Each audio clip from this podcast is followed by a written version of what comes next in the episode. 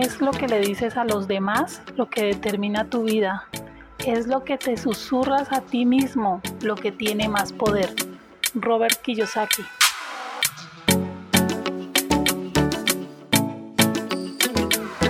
Hola, bienvenidos a un episodio más de Mis Notas Bacanas. Les habla Abril Alegría. De la comunicación con los demás a la comunicación conmigo mismo. Antes de empezar, quiero que tengamos claros dos conceptos, comunicación intrapersonal y comunicación interpersonal. La comunicación interpersonal es aquella en la cual se intercambia información entre personas que están compartiendo el mismo espacio físico o de tiempo, es decir, entre dos o más personas. La comunicación intrapersonal, como ya sabemos, es la conversación que la persona entabla consigo misma.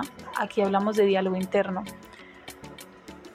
Para la comunicación intrapersonal o diálogo interno debemos tener en cuenta lo que aprendimos acerca de las clases de comunicación. Recordemos que nos comunicamos principalmente a través de la comunicación agresiva, pasiva o asertiva.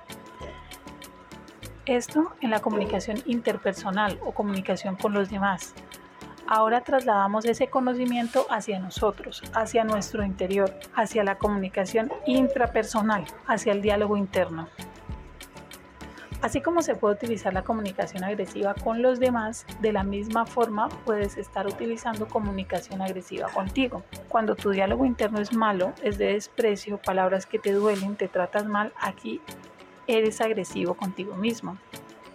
Antes de presentarme a la universidad yo tenía un gran anhelo de estudiar mi carrera, pero en mi interior siempre había dudas. Me preguntaba, ¿será que voy a poder? He escuchado que los parciales en la universidad son duros, yo no soy tan inteligente y seguro los voy a perder. En este tipo de comunicación no tienes empatía contigo, te respetas, no escuchas tu interior, no das valor a tus sueños, no das valor a tu capacidad, a tu inteligencia. En este punto todas las cosas irán mal. Si analizamos, donde le digamos eso a otra persona, eso de no eres inteligente, vas a perder todos tus parciales, sería agresivo con esa persona. A veces no somos agresivos con los demás, pero sí estamos siéndolo con nosotros mismos. Debemos entender que aquí la persona es la víctima y el agresor. El comunicador pasivo tiene un diálogo interior agresivo, tiene autoestima baja, elige concentrarse en las debilidades o en los defectos y no en sus fortalezas y talentos. Las personas no somos perfectas y tenemos lados buenos y lados malos. Somos buenos en algunas cosas y malos en otras. El problema surge en el enfoque, en lo que decidimos ver de nosotros mismos. Por último, podemos utilizar la comunicación asertiva para nuestro diálogo interior. Recordemos que la comunicación asertiva es tranquila, respetuosa, amable y se permite hablar cuando lo considera necesario. Aquí debemos dejar que nuestro interior hable de sus sueños y validarlos. Creer que tienes la capacidad, que cuentas con la inteligencia para lograrlo. El yo puedo, el yo soy inteligente, el tengo la capacidad para lograr lo que tanto quiero son palabras indispensables. Debes convertirte en tu propio motivador. Hay un video que vi por estos días de la cantante Madonna. Le preguntan cuál es el personaje que más admira y ella dice que ella misma.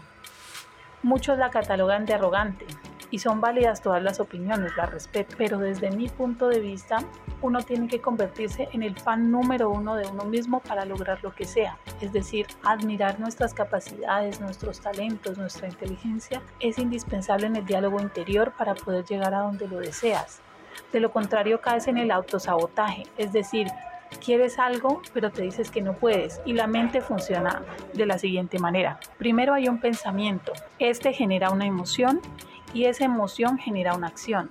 Tenemos pensamiento, emoción, acción.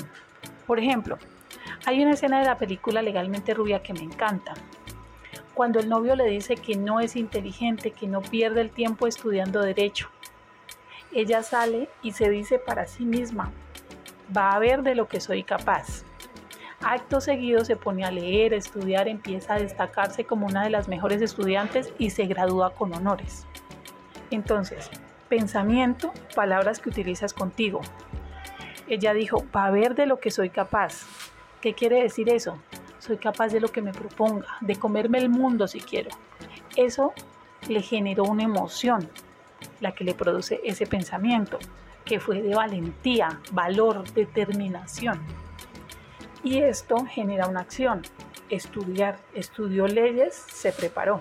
Ahora sabes que puede ser tu mejor amigo, incondicional y amable, o tu peor enemigo, aquel que te quiere ver caído, triste y sin sueños. Tú eliges de qué lado quieres estar. Hasta aquí, notas bacanas. Les habló Abril Alegría. Nos vemos en el siguiente episodio. Créate una mente amiga.